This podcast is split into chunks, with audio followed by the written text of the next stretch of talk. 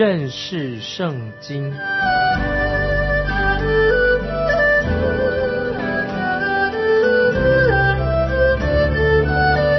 认识上帝的话，把上帝的话带到全世界。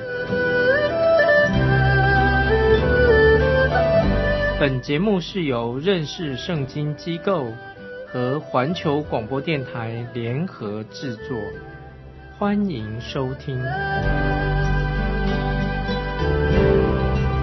爱的听众朋友，你好，欢迎收听认识圣经。我是麦基牧师，现在我们继续来看提摩太前书第一章五节。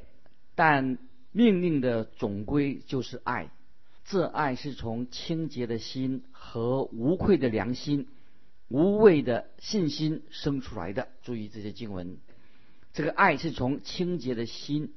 保罗这里用很亲密的口吻写信给年轻的传道人提摩太。提摩太是保罗写信给他，也给其他教会书信当中找不到的，很特别。保罗很特别写这封书信给他，他告诉提摩太，教会的教导要使人有清洁的心，能够产生一个清洁的心，跟老我以前老我是对立的。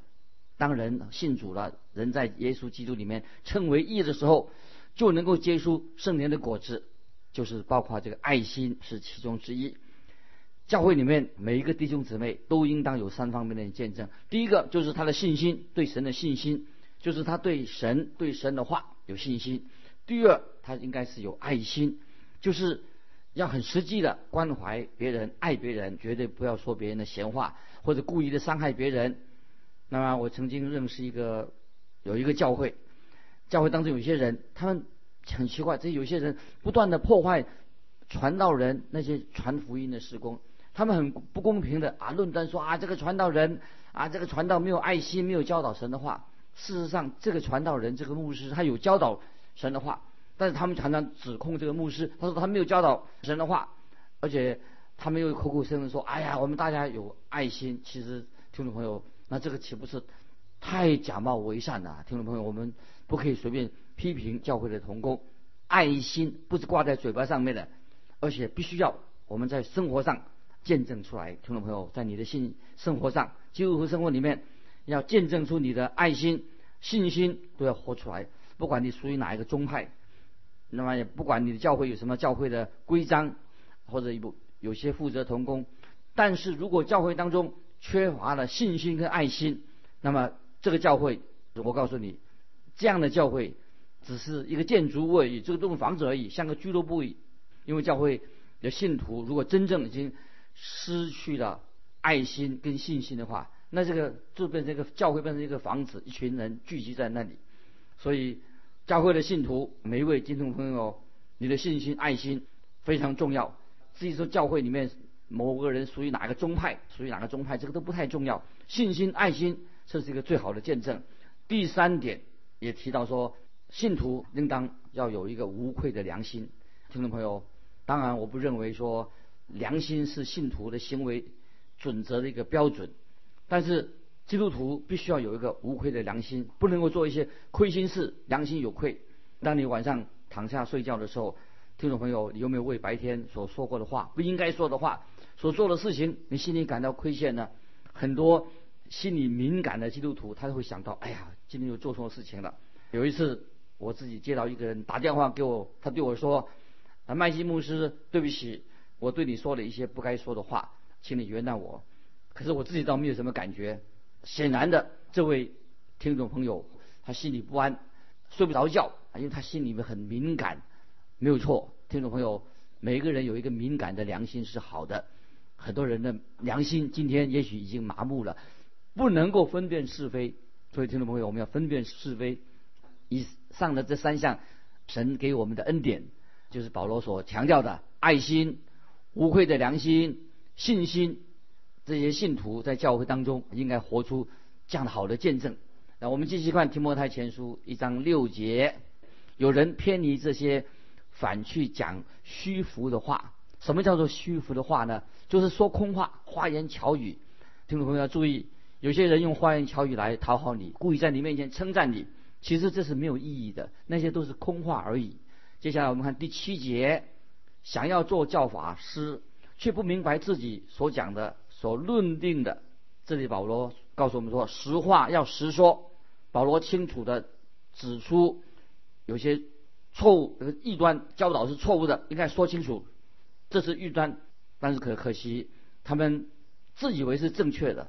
因为他们拒绝了神的话，其实他们不知道这些异端，不知道自己到底在说什么。接下来我们看《天摩太前书》一章八节，我们知道律法原是好的，只要人用得合宜。在这一段经文里面，保罗就清楚的警告信徒，关于要抵挡这些异端。听众朋友一定要抵挡异端。这里他保罗特别提到提摩太，他要去到那个以弗所教会里面，以弗所那个地方。正在盛行着那些神秘宗教、偶像崇拜，这是以佛所那个地方的特别的那个地区。保罗也警告说，竟然在那里有人把旧约圣经也当成一个神话故事来看，这个完全是非常荒唐错误的。那么这个时候，保罗就针对当时的律法主义，就是当时的一端是律法主义。那律法主义做什么呢？就教导人。他说：“我们蒙恩得救，怎么蒙恩得救呢？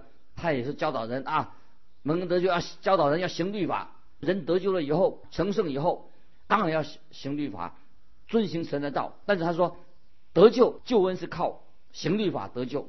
但是我们知道说，一个人信主以后，当然他的生活会改变，是一个成圣。在信主以后，神给我们律法，它有它的特定的功能。神颁布律法跟救恩是没有关系的啊！听众朋友注意，神的律法跟我们的得救没有特别的关系。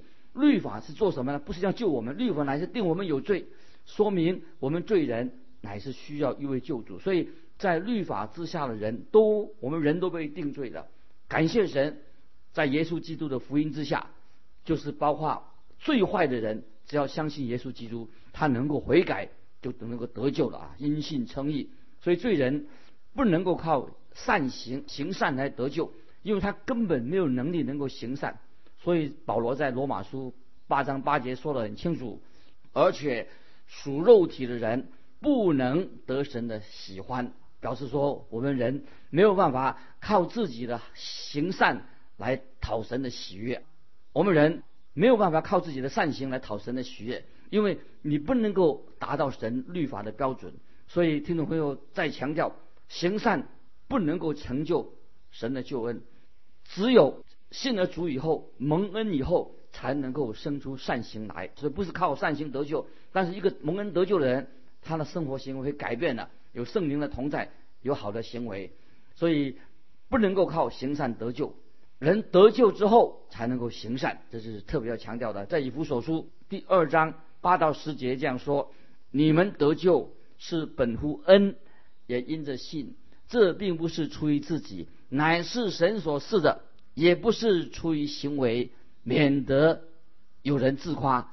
我们原是他的工作，在基督耶稣里造成的，为要叫我们行善，就是神所预备叫我们行的。把这个经文记起来，以弗所说二章八到十节。那么我们知道律法，保罗说：“我知道律法原是好的，只要用得合宜。”所以显明律法乃是彰显了神的旨意。也说明了人的道德上的完美，但道德是好的，但是却不能够换取了救恩，因为律法本身不能够拯救人。律法指出显明我们人是罪人，这个就是律法的功用。律法本身不能够救人。我们继续看《提摩太前书》第一章九十两节，因为律法不是为一人设立的，乃是为不法和不服的。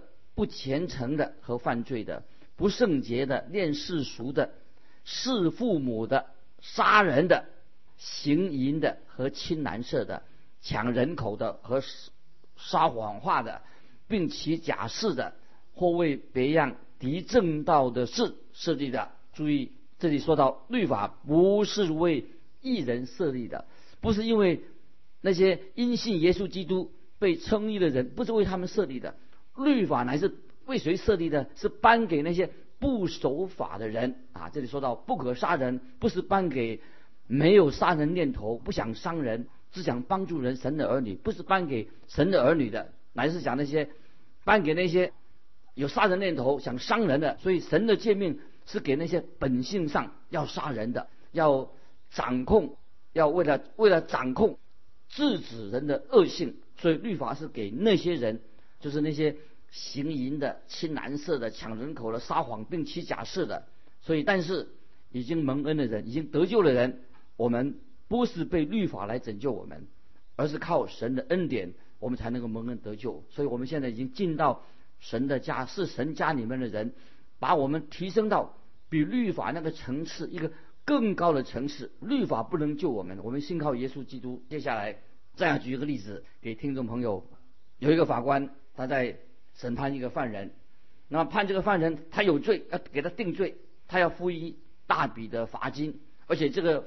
犯人还要坐牢，那么这个是法官，这时候他说话了。法官说：“我儿子很爱这个犯人，虽然他犯法的，我必须要犯判他有罪。但是我儿子他很有钱，我儿子有钱，愿意为他付出罚款，也愿意替他坐牢。于是这个犯人的惩罚已经有人为他付清了。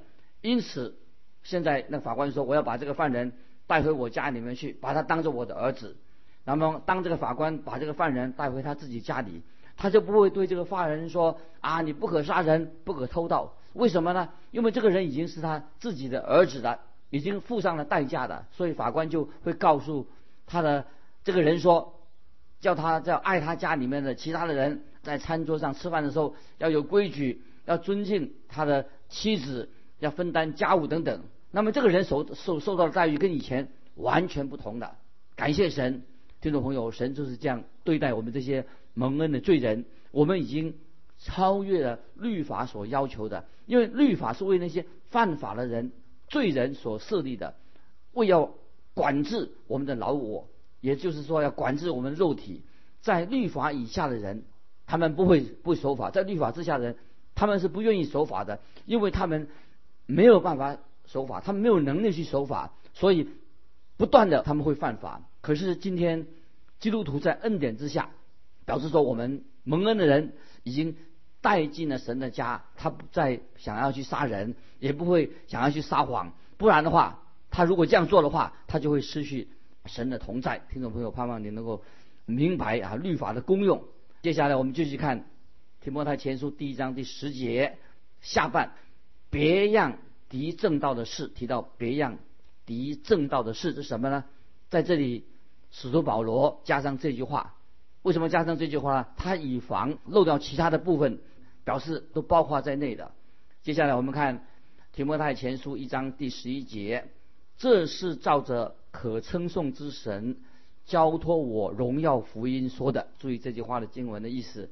十一节，这是照着可称颂之神交托我荣耀福音说的。这又是保罗他写给他的年轻的传道人提摩太。很独特的一个说法，保罗他其他的书信里面没有提到这些事情，那这他怎么说呢？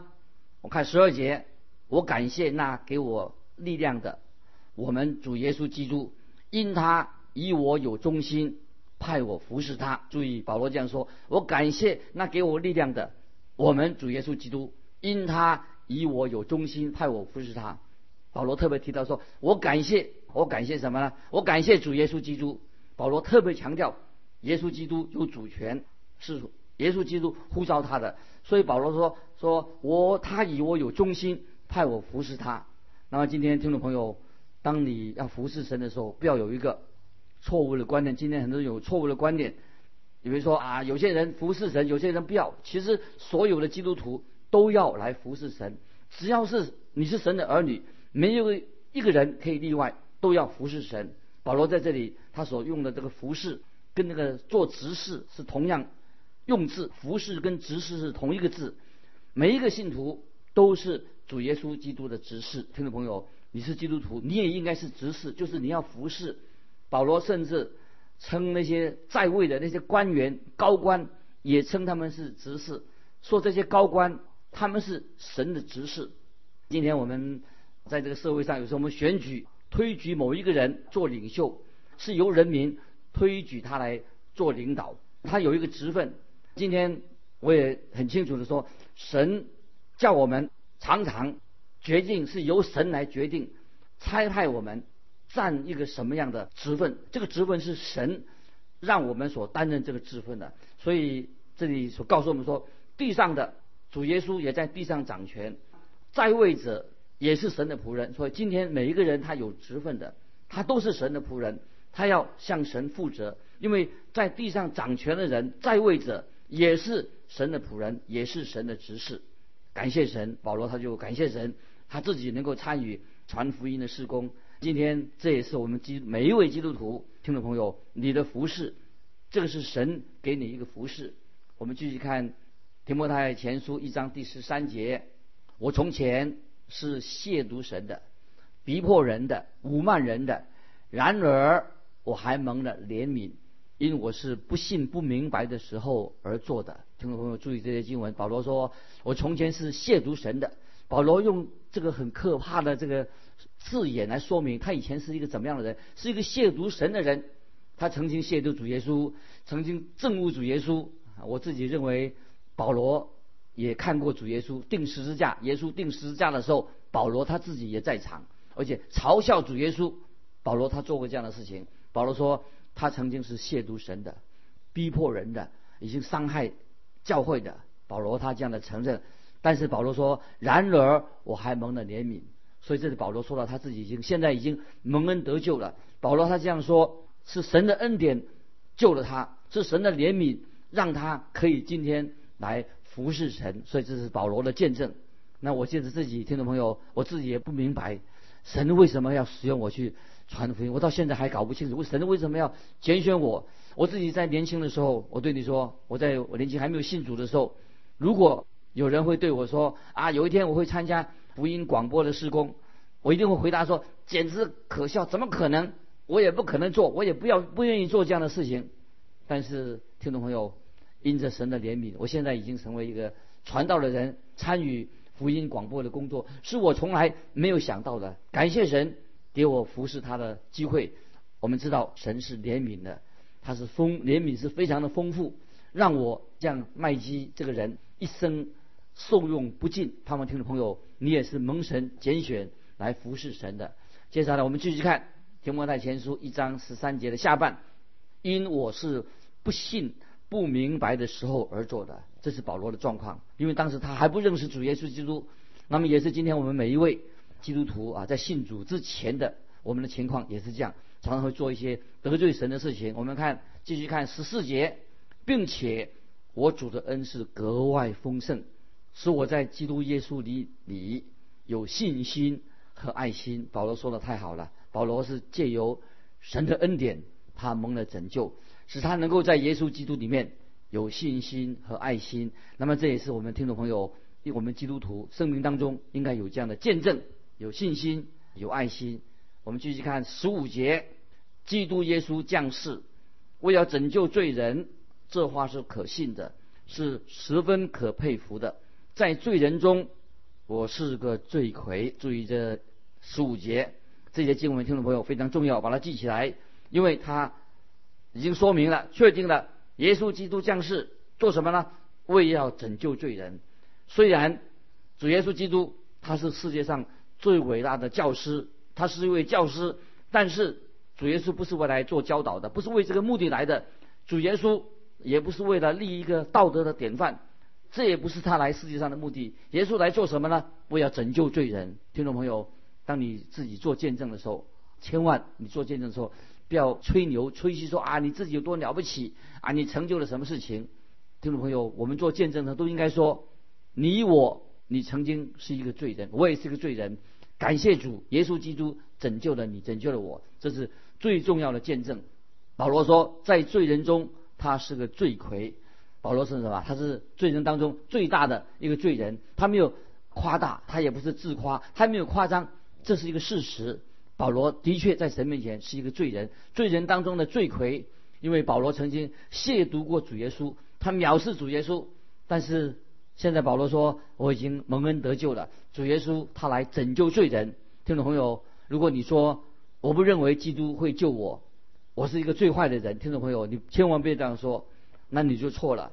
保罗是罪人当中的罪魁，这个罪魁已经蒙恩得救了。听众朋友，如果你要得救，耶稣一一定愿意，非常愿意拯救你。你现在悔改，你现在可以决志归向主耶稣，耶稣一定就要拯救你，因为这是神的恩典。因为耶稣基督会接纳你，会拯救你，因为耶稣基督是信实的神。所以保罗说这话是可信的。所以听众朋友，如果你还没有决志的话，你现在可以决志，信靠主耶稣做你的救主，就像保罗曾经他已经决志归主了。他这话是可信的。我们继续看十六节。然而我蒙了怜悯，是因耶稣基督要在我这罪魁身上显明他一切的忍耐，给后来信他得永生的人做榜样。听众朋友，这句话说的太好了。保罗说他蒙了神的怜悯。保罗他知道他需要神的怜悯，他才能够蒙恩得救，他才能够成为一个传道人，是因为耶稣基督在他这个罪魁身上显明他一切的忍耐，给后来信他得永生的人做榜样。保罗说的很清楚，他不仅仅是传福音的人，他传道人，他也是一个福音的榜样。听众朋友，盼望你的生活见证，你信主的也是一个榜好的榜样。接下来我们看十七节，但愿尊贵荣耀归于那不能朽坏、不能看见、永世的君王、独一的神，直到永永远远。阿门。保罗是在这个时候，他就不得不赞美神，这个伟大的神。那么谁是勇士的君王呢？就是主耶稣基督。谁是耶稣基督呢？他是独一的神。保罗在这里教导主耶稣，他就是神。保罗认为。主耶稣他是神在肉身显现，他为主做了一个美好的见证。听众朋友，我们也是成为一个信主的人，何等的奇妙啊！神拣选我们。接下来我们继续看提摩太前书一章第十八节：“我儿提摩太啊，我照从前指着你的预言，将这命令交托你，叫你因此可以打那美好的仗。”听众朋友，保罗这里说的太好了。虽然这封书信。是特别写给提摩太，保罗所亲爱的儿子，也写给当地的教会的。但是这里说的很清楚，保罗跟提摩太的关系非常密切、美好的关系。他说：“我儿提摩太呀，提摩太是保罗属灵的儿子，是保罗带领他信主的。”说保罗说：“我照着从前指着你的预言，保罗特别他有辨别诸灵的恩赐，很明显的，神就指示保罗带领这个年轻人。”一同去做，成为他的同工，所以让提摩太在初代教会当中，他有传福音的职分。所以保罗特别说，叫你因此可以打那美好的仗。听众朋友，我们自己身为基督徒的，那么我们也为主打美好的仗。提摩太就是一个美好的见证。保罗特别告诉他，因为他是基督徒，提摩太有一个仇敌，有一个敌人，要他要面对一个属灵的战争。保罗要提摩太打一场美好的战争，不要像别人一样失去了信心。听众朋友，你也有这样的一个职分，打属灵一场美好的战争。我们继续看十九节：长存信心和无愧的良心。有人丢弃良心，就在正道上如同破船破坏的一般。听众朋友，基督徒要活出基督徒的生命不容易。我们求主怜悯我们。保罗这里说的很清楚，真正的危险是什么呢？就是我们人性很多的败坏，很多的软弱，很多的毛绒，很容易妥协，很容易同流合污。虽然我们信了主的，所以听众朋友，求耶稣基督帮助我们承认我们常常失败、妥协。所以在提摩太前书，我们很快的看到主耶稣是人跟神之间的中保，就是我们要求告主耶稣基督，他一定会帮助我们。我们继续看二十节，其中有许米米乃和亚历山大。我已经把他们交给撒旦，使他们受责罚，就不再放毒了。这里特别提到，其中有徐米乃和亚历山大。保罗举出当时两个叛离信仰的例子，在提摩太后书四章十四节也提到，还有一个人铜匠亚历山大也多多的害我。这里保罗说的很清楚，我已经把他们交给撒旦。这两个人在信仰上失败了，离开了信仰。保罗执行了一个使徒的权柄啊，什么权柄呢？就是我已经把他们交给撒旦。听众朋友注意，今天在教会的章程里面，或者把某某人赶出教会，我们不可以做这样的事情，不能把人某某人赶出教会。这是保罗在执行，这个时候是保罗执行他使徒的权柄，把他们交给撒旦。所以哥林多前书五章三到五节，保罗说：“我身子虽不在你们那里，心却在你们那里，好像我亲自与你们同在，已经判断了行这事的人，就是你们聚会的时候，我的心也同在。奉我们主耶稣的名，并用我主耶稣的全能，把这样的人交给撒旦，败坏他的肉体，使他的灵魂在主耶稣的日子。”可以得救，听众朋友，这是使徒特别神给他的权柄，是我们没有的。所以，我们今天听众朋友，我们没有权利把任何人交给撒旦，只有使徒有这样的权柄。我们知道彼得也行过这样的权柄，我们知道彼得对亚拿尼亚跟撒菲拉撒谎的事情也说过这样的话。这是因为彼得也执行使徒的权柄，把人交给撒旦。是今天我们听众朋友，你我。我们没有这样的权柄，这个记载在《使徒行传》五章一到十一节。今天时间的关系，我们就分享到这里。听众朋友，盼望从提摩太前书这一章里面，我们再一次啊学到属灵的功课。我们要做一个忠心的见证，耶稣基督是我们的救主，神的怜悯何等的奇妙，领导我们。今天我们的分享到这里，愿神祝福我们听众每一位听众朋友。如果你有感动，欢迎你来信跟我们分享你的信仰生活。来信可以寄到环球电台认识圣经麦基牧师收，愿神祝福你，我们下次再见。